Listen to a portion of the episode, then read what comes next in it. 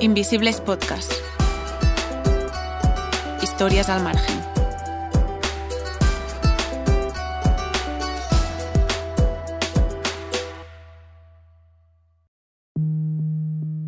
Em, un domingo de la mañana eh, yo me levanté porque estaba en el trabajo, porque era interna y solo salía los domingos a las 11 de la mañana. Eh, quedamos con mi hermana y con unas amigas y no a un almuerzo de cumpleaños. Fuimos, almorzamos, todos estuvimos ahí y como a las 5 de la tarde dijimos vamos a, pasearnos un poquito, a dar una vuelta para ahí, comprar las cosas de, para la Navidad porque estábamos a, a víspera de Navidad. Entonces dijo, bueno, vamos en Aluche, entramos al Carrefour, compramos todo lo que íbamos a necesitar para, para la noche buena. A las 8 de la noche eh, ya dijimos, vámonos, que yo tenía que entrar a las 9 en el trabajo.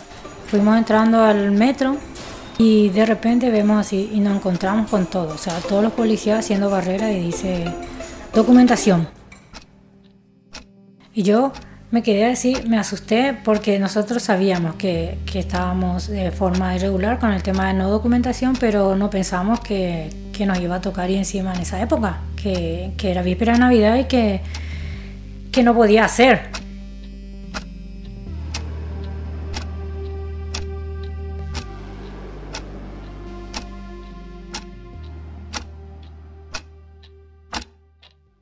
Hola a todos y a todas, les habla Sebas Rodríguez, un placer. Antes escuchábamos a nuestra protagonista. Eh, me llamo Delia Servín, soy paraguaya, tengo 52 años, hace 13 años que estoy viviendo aquí en España. Delia se decidió a migrar cuando su situación económica en Paraguay se volvió el límite. Primero, perdió su trabajo como gerente comercial por culpa de la crisis y más tarde, un bar que emprendió con sus últimos ahorros. Mientras tanto, sus hijos, Daniel y Fernando, seguían estudiando. El día en que decidí viajar a España para mm, trabajar, porque esa fue la, la, idea, ¿verdad? Y es lo que me dijeron, vente a España a trabajar para poder mm, salir adelante y, y, darle una mejor educación a tus hijos. Delia se echó el futuro de su familia a la espalda como siempre había hecho. Siempre fui eh, madre soltera en, prácticamente desde que me casé igual, porque mi marido es, eh, no, no, no trabajaba ya mucho porque es el alcohólico está enfermo, entonces no pudo más eh, ayudarnos mucho. Entonces yo siempre fui el sostén de la casa y de mis hijos. Así que cuando la situación se hizo insostenible, se decidió por la opción que parecía más viable, un país donde la inmigración regulada y ordenada es una oportunidad. Por eso desde 2004 definimos como elemento clave en la política migratoria la relación laboral, el trabajo es el trabajo lo que posibilita la integración del inmigrante, lo que le permite convertirse en un componente más de una colectividad prevista de derechos y de obligaciones. Delia tenía a su hermana viviendo en España desde hacía tres años y fue ella quien, dadas las circunstancias, la invitó a venir, de una forma al menos un tanto peculiar. Tenía miedo, entonces ella dijo, eh, ¿por qué no te consigues un tour para venir a España, que, que hacía mucho más fácil llegar que venir aquí, al cruzar la frontera, el, el, aeropuerto, el control policial. Se vino con una congregación de la iglesia, guiados por un sacerdote, llegó a Francia, fue a la iglesia de Lourdes y de ahí a Barcelona. El tour acabó en Madrid. Era un viaje de ida y vuelta, que supuestamente yo vine con el tour, solo que llegado a Barcelona ya nos esparcimos todo porque todos éramos, estábamos haciendo la misma cosa y todos venían a quedarse aquí, excepto el sacerdote que se fue de vuelta. Cuando trabajábamos en la historia de Delia, pensábamos que su vida había sido como una larga y cansada carrera de obstáculos. Paraguay fue una primera valla y, como escuchábamos, llegar a España significó otra, pero hay más, muchas más. El resto de obstáculos, físicos, simbólicos, políticos, los recoge ahora nuestra compañera, la periodista Cristina Barrial. Delia llegó a España un sábado. Dos días después, en no más de 48 horas, ya comenzaba su primer día de trabajo como interna. Era en Moncloa. Era una señora que tenía dos niños pequeños y era a trabajar de interna y cuidar de ellos. Trabajar como empleada doméstica cuando nunca lo había hecho en su país de origen fue un cambio brusco. Fue tremendo llegar y encima tener que estar encerrada en una casa y, no sabía hacer mucho. Y aparte el hecho de dejarle a mis hijos venir a una, a, a una nueva ciudad que no conocía, o sea, fue, fue muy fuerte para mí. Además, Delia tenía una empleada del hogar en Paraguay, por lo que queda bastante claro que emigrar implica no solo moverse de sitio, sino también una movilidad social, casi siempre descendente.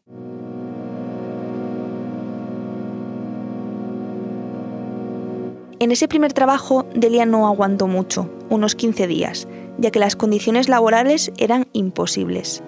Así que continuó buscando empleo como interna, porque acaso tenía otra opción. Y entonces con mi hermana al salir de ahí nos fuimos a una agencia que enseguida encontré un trabajo otra vez en, en Aravaca con una familia que en ese momento tenían dos niños pequeños. La señora muy buena, súper amable. Y con ella estuve sí, mucho tiempo, cinco años y medio. También después nació una niña y prácticamente fue todo el tiempo interna con ellos.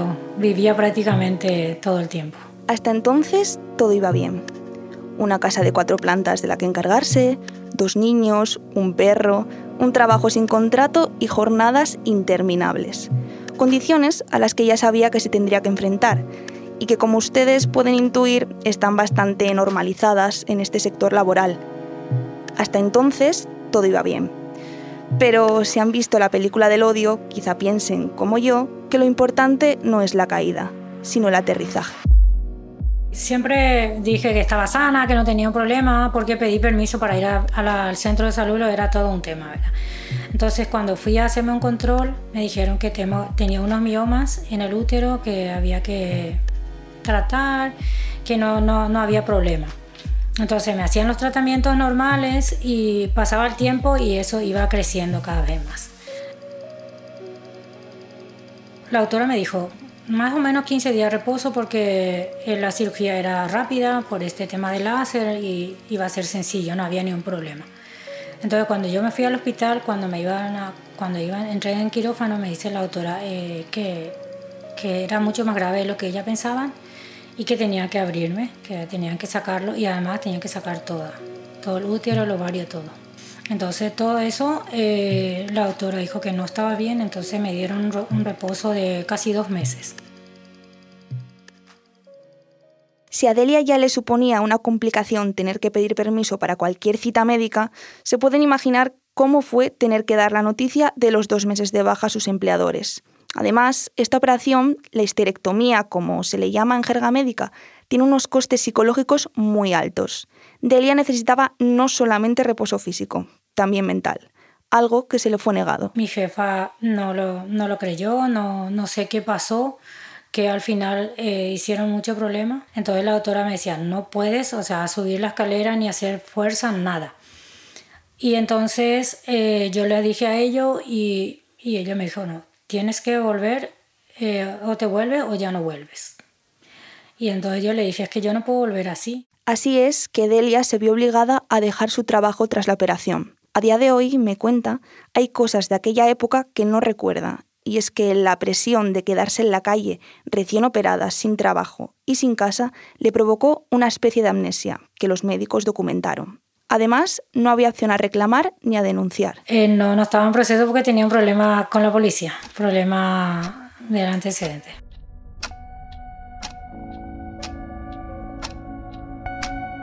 Entonces eh, fuimos entrando al metro y de repente vemos así y nos encontramos con todo, o sea, todos los policías haciendo barrera y dice documentación, dijeron. Y yo me quedé así, me asusté porque nosotros sabíamos que, que estábamos de forma irregular con el tema de no documentación, pero no pensábamos que, que nos iba a tocar y encima en esa época, que, que era víspera de Navidad y que, que no podía hacer. Y nos, pusimos todos en fila, no tenemos, yo tengo pasaporte, pasaporte, pasaporte, o sea, todos teníamos pasaporte. Y las personas que entraban de aquí y allá por todos los lados, documentación, y a todos nos fueron poniendo en fila, en un costado, porque no teníamos documentación ninguna.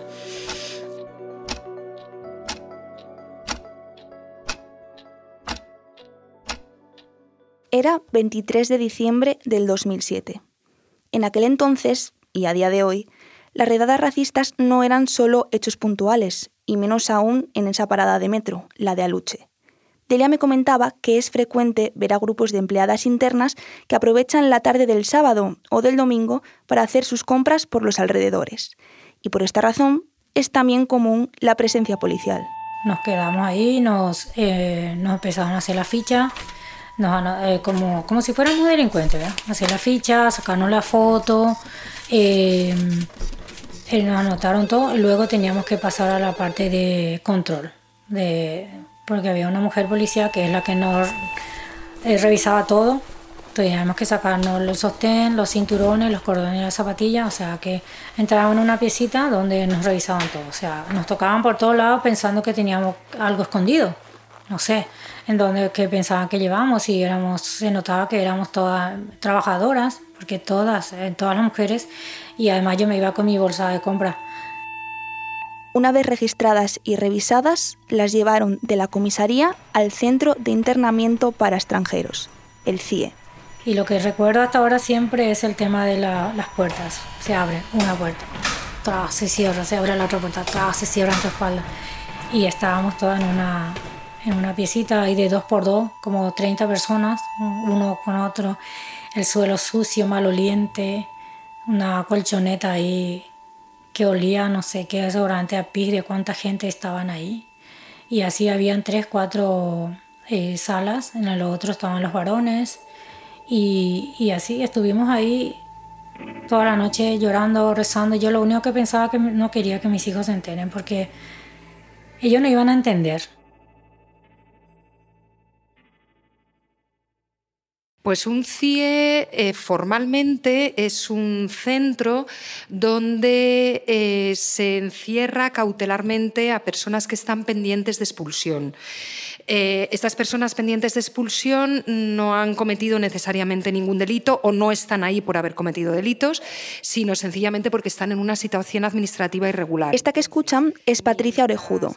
Es abogada, forma parte de la cooperativa Red Jurídica y lleva varios años luchando por el fin de las deportaciones y el cierre de los CIE. Vuelo, mientras organizan un vuelo macro, mientras eh, organizan el viaje por barco, están privadas de libertad. Los CIE forman parte de la historia reciente de este país. Los CIE se implantaron en 1985 con la ley de extranjería que España tuvo, se vio obligada por la Unión Europea a aprobar a raíz de su entrada en la Unión Europea.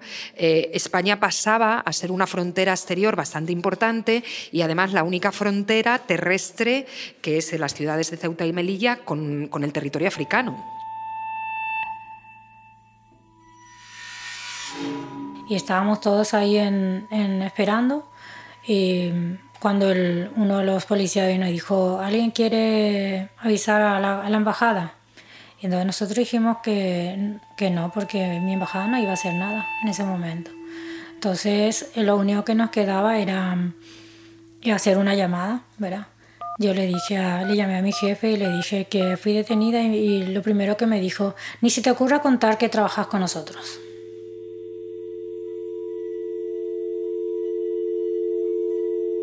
Entonces no tenía a quién recurrir ni una embajada ni tampoco unos jefes que fueran a responder por ella. Pero por suerte, y es que la suerte aquí nos ayuda a entender cómo de arbitrarios son estos procesos, a Delia le asignaron un abogado de oficio que se volcó en su causa. Este abogado logró sacarla del CIA a los dos días, pero con una orden de expulsión decretada. Que me decía que yo tenía que irme del país ya. Entonces el abogado dijo, espera, yo voy a recurrir porque es que no puede ser esto consiguió que tengamos una, ¿cómo se llama? Un juicio oral. Estaban todos los jueces enfrente, en un lado el, juez, el fiscal acusador y el, fiscal defensor, ¿verdad? Y yo con mi abogado recuerdo que el fiscal decía que le expulsen, es una inmigrante ilegal, vienen a robarnos nuestro trabajo. Y entonces el abogado me decía, tú no digas nada, o sea, yo voy a hablar, no te preocupes. Su abogado expuso todos los argumentos a los que se podía aferrar para que Delia no fuera expulsada, su documentación en regla, sus antecedentes o incluso el hecho de tener familiares en España. Y habló con el juez y entonces me dijo, vamos a ver qué pasa. Entonces cuando le volvieron a dar el informe, otra vez fui expulsada. Me dijo, eh, te denegaron, eh, te denegaron y tienes que volver. Y me dijo, yo voy a volver a recurrir Es que esto no puede ser, dijo. Finalmente, y por suerte, entre comillas, claro, todo se saldó con una multa de 300 euros y tener que estar cinco años sin poder tramitar su permiso de residencia. Pero si bien no fue expulsada, las consecuencias de esos dos días en el CIE siguen estando muy presentes. Claro, la cuestión es que cuando, y estamos hablando de un porcentaje muy alto de personas que son las que acaban eh, puestas en libertad, estas personas acaban puestas en libertad pero no, no, no, regularizadas, es decir, siguen en situación irregular, sigue la espada de Damocles sobre su cabeza pendiente de una posible deportación en cualquier momento.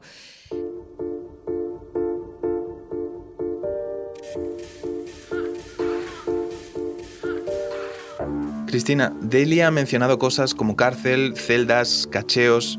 Ella sentía que la trataban como una delincuente, desde el momento en el que la paran y la señalan en el metro hasta el propio juicio al que se enfrentaría más tarde.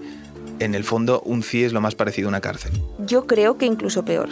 De hecho, Patricia me comentaba que como los CIE no nacieron pensados como cárceles, hasta el 2009 no empezaron a contar con vigilancia judicial en las cárceles, por lo menos, hay jueces que se encargan de esta vigilancia. A partir de ese momento empezaron a lograrse algunas cuestiones con la intervención de los jueces de vigilancia y han dictado autos eh, muy importantes para el avance de los derechos de, las personas internas. En el último mes, la jueza de vigilancia del número 19 ha emitido dos autos, dos, en los que eh, aprecia indicios de que se están cometiendo delitos de tortura en el CIE de Aluche. El CIE de Aluche, otra vez en cuestión. La asociación Caribu pide la destitución de su director tras la apertura de una investigación judicial por supuestas torturas de la policía a un centenar de internos. La juez de vigilancia del CIE dice en un auto que se vulneró el derecho de estas personas cuando fueron obligadas a permanecer media hora bajo una fuerte lluvia para ser cacheados. Se lo hemos adelantado en la SER. La juez de control del centro recoge en un auto la agresión de un policía a un interno en el recuento nocturno. Los responsables del CIE ni siquiera lo comunicaron. Esto es muy importante porque hablamos de poder denunciar casos de tortura, por ejemplo, o vulneraciones que, dicho sea de paso, llevan años siendo señaladas por muchos colectivos de todo el país. Vulneraciones atravesadas también por el género. Por ejemplo, esto ocurría en el CIE de Valencia, que las mujeres tuvieran que limpiar sus propias celdas, mientras que a los hombres se las limpiaba el servicio de limpieza del CIE. El patio de las mujeres es más pequeño y más sombrío. Eh, a las mujeres eh, se les da eh, material higiénico para la menstruación a demanda con lo cual algunas mujeres sienten eh, pues mucha vergüenza a la hora de pedir y sobre todo cuando piden más compresas que le digan que, hace con las compresas que si se la está comiendo, por ejemplo. Hemos visto en los CIES lactantes, mujeres en edad con hijos en edad lactante que a los que ya no les pueden seguir dando la lactancia. Hemos visto mujeres embarazadas, hemos visto un montón de mujeres víctimas de trata.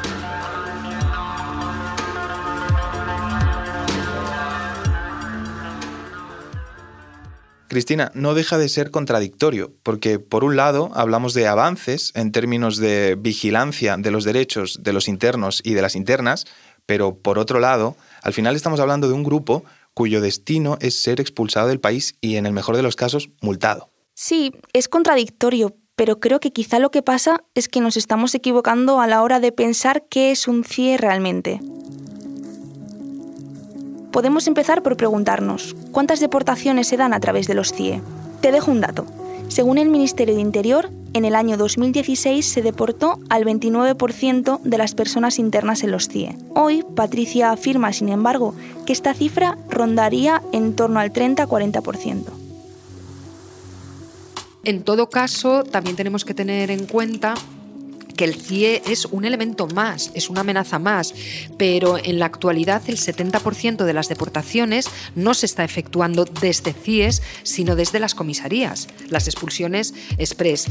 Estas se realizan en el plazo de 72 horas que tiene la, la policía para antes de poner a una persona detenida a disposición judicial. Otro punto a tener en cuenta es que hay personas internadas que no van a poder ser deportadas, porque aquí entran en juego los acuerdos de readmisión entre países. ¿Y qué significan estos acuerdos? Pues que hay ciertas nacionalidades que son más fáciles de deportar que otras.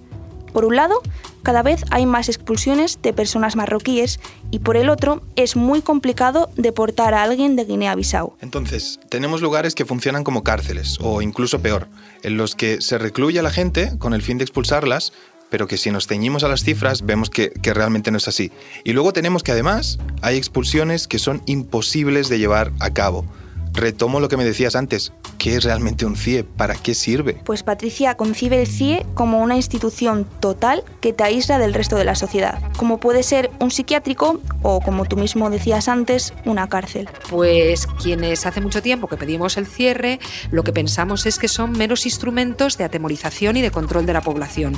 Eso es un castigo, una amenaza que está en el imaginario de la persona migrante que se encuentra en situación irregular. Por eso, el fin último es cerrarlos.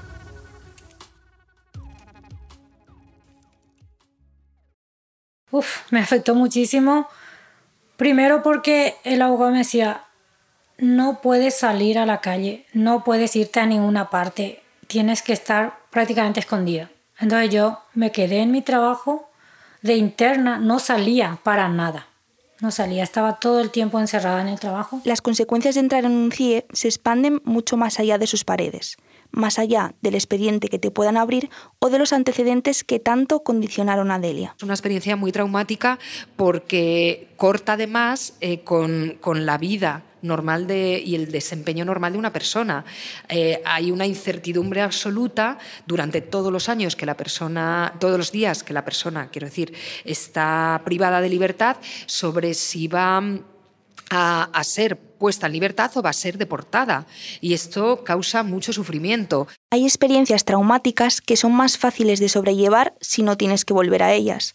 No es el caso. Cada vez que Delia tiene que renovar su permiso de residencia, se enfrenta a ese recuerdo. El policía me habla y me tiemblan las manos. La, última vez que fue hace dos meses, yo estaba así y me dice el policía, pero ¿qué te pasa? Detente el dedo, es que no puedo sacarte la huella. Y es que él no sabe lo que yo tenía porque yo no puedo estar con ellos ahí, me tiembla el dedo así cuando lo veo así, porque inclusive cuando me fui la primera vez a hacerme después de 10 años, el policía me dijo, ¿tienes antecedentes? Me dijo, sí, es que fui detenida. Le dije, por eso. Sí, se nota, aquí lo tienes todo. Me dijo de esa manera. Entonces, cada vez que voy a hacer mi renovación, llego con las piernas temblando y las manos, porque no puedo tener las manos cuando ellos me hablan. Entonces yo intento disimular que, que les tengo fobia. Y es que si hablamos de violencias simbólicas, no podemos pasar por alto que esta comisaría está frente al CIE de Aluche, a escasos metros. Hay muchas personas que no tienen ni idea de que eso es un CIE, lo que está al lado de la comisaría eh, de Aluche, pero quien lo sabe, por supuesto que siente como un temor la posibilidad de, acabar encerrado en el CIE. Y lo, grave es que en ocasiones eh, las redadas racistas se producen en las colas de las renovaciones de los de, extranjería. Es decir, que detienen a personas que van a tratar de regularizar su situación. En, las colas de las oficinas de extranjería. De eso tenemos eh, conocimiento fehaciente de que esas cuestiones, que eso también ocurre.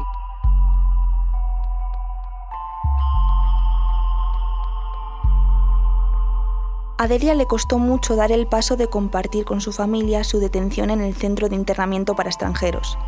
Es difícil contar algo así por teléfono y recuerden que en todo este largo proceso Delia no pudo salir del país. En cualquier caso, tuvo que pasar 10 años sin ver a su familia. Bueno, la verdad que yo recién cuando volví a Paraguay y estaba con ellos, yo le conté lo del, lo del CIE. Compartió la experiencia sobre todo con su hijo Fernando. Parecía no creíble por el hecho de que ¿cómo puede pasar esto, verdad? Y después con tantos años de no contar, de no decir, parecía que era como una historia.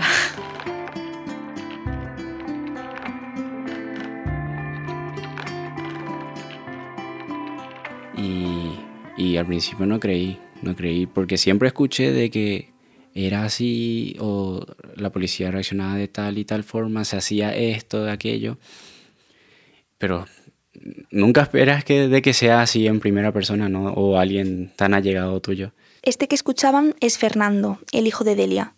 tiene 23 años y llegó a España hace apenas unos meses. Cuando llegó, eh, tuvimos la, por suerte la oportunidad de conseguir un trabajo, porque eh, una persona eh, muy amigo de mi hermana había renunciado a su trabajo y entonces le preguntamos si él quería estar ahí, porque también era una buena oportunidad para ganarse un dinero.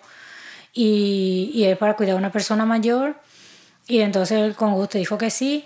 La suya también fue una carrera de obstáculos, y además muy parecida a la que ya corrió su madre. Como ella, tenía unas respuestas pautadas para cualquier pregunta que le pudieran hacer. ¿Cuánto dinero lleva encima? ¿En qué hotel se va a quedar? ¿Tiene familia en España? ¿Qué vas a visitar? Sabía perfectamente que su pasaporte en una aduana europea iba de la mano de muchas sospechas. Primera barrera en el primer control, que era de aduanas, simplemente al ver mi pasaporte, ya le, ya le, ya le llamaba a sus compañeros. Eran seis personas y los seis vinieron encima mío.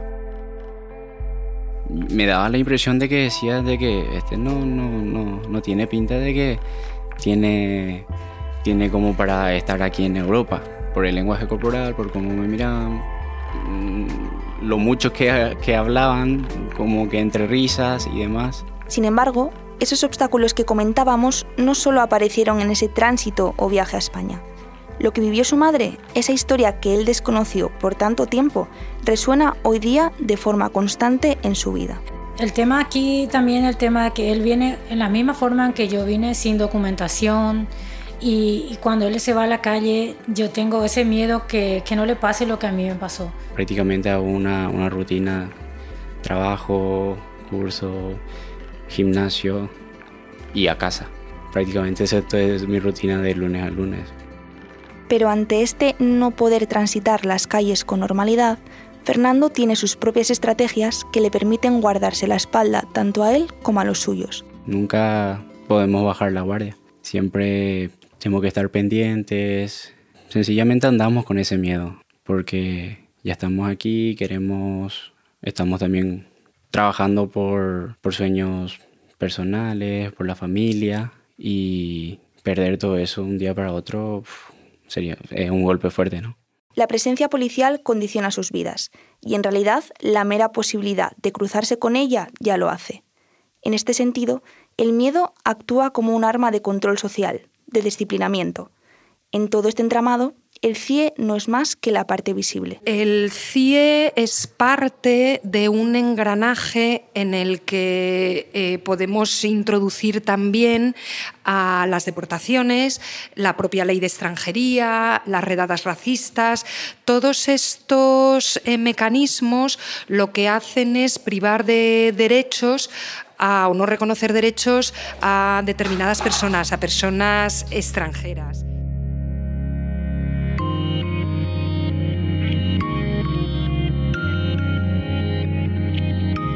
Bueno, la verdad que mi proyecto de vida era otra cosa. Yo, todo el tiempo que estuve aquí, era regresarme. Yo cada año decía, no, yo ya me vuelvo. Yo le decía a mi hijo, este año ya a mis hijos, este año ya voy con ustedes, voy a quedarme. Y entonces pasaban los años y decía, no, este año me vuelvo. Y así estuve. Al final pasó 13 años y todavía no me voy. 13 años. Una carrera de obstáculos que empezó en Paraguay y que aún sigue en España. Cuando hablamos de obstáculos, claro, estamos hablando de violencias. Algunas de ellas son muy visibles, incluso físicas, pero otras lo son menos, ya que forman parte de lo cotidiano, de lo que hemos llegado a aceptar como natural. Eso sí, todas ellas han dejado una huella en lo que hoy es Delia. Fue muy dura la lucha, pero yo lo hice todo pensando en ellos. Luché por ello, me sacrifiqué por ello. Tanto Delia como Fernando tienen en mente regresar a Paraguay, obviamente con diferentes motivaciones. En el caso de Fernando... Ella creo que tiene todavía algunas metas aquí y demás, pero en mi caso sí me gustaría poder volver y seguir la carrera que estaba haciendo. Y en el caso de Delia...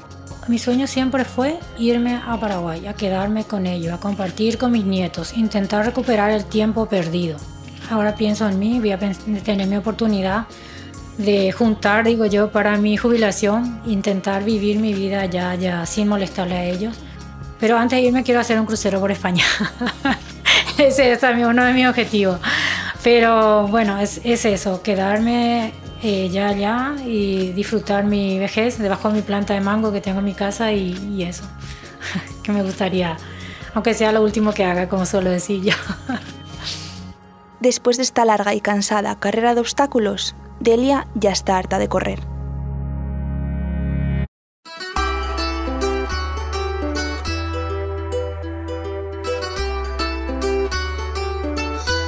Queremos agradecer a Delia Servín, a Patricio Orejudo y a Fernando Galeano por compartir su tiempo, sus experiencias y sus conocimientos con nosotras.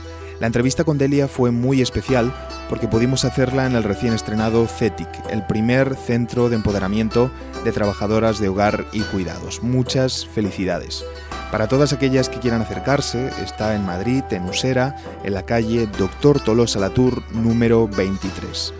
Invisibles Podcast pone el foco en las historias que no vemos y que suelen quedarse en los márgenes. Aquí hablamos de migración, de género y de racismo institucional. Este episodio que acaban de oír es el tercero de una primera temporada que dedicamos a las trabajadoras migrantes del hogar y los cuidados. Si no han escuchado los anteriores, corran a hacerlo y si pueden, compártanlos con los suyos. Nos encuentran en SoundCloud, Evox o Spotify. Esta primera temporada cuenta con el apoyo de la organización Alianza por la Solidaridad y el Ayuntamiento de Madrid. El equipo de Invisibles lo forman Cristina Barrial, Elena Chagas, Nuria Rius y yo, Sebas Rodríguez. El guion, la mezcla, la grabación y la producción corrió por cuenta de todas. La genial ilustración del episodio es obra de Susana Tempel y nuestra sintonía es un trabajo de Peter Petrowski. Estamos en Facebook, Twitter e Instagram. Allí subimos contenido extra que no se pueden perder. Como siempre, mil gracias por oírnos y hasta la próxima.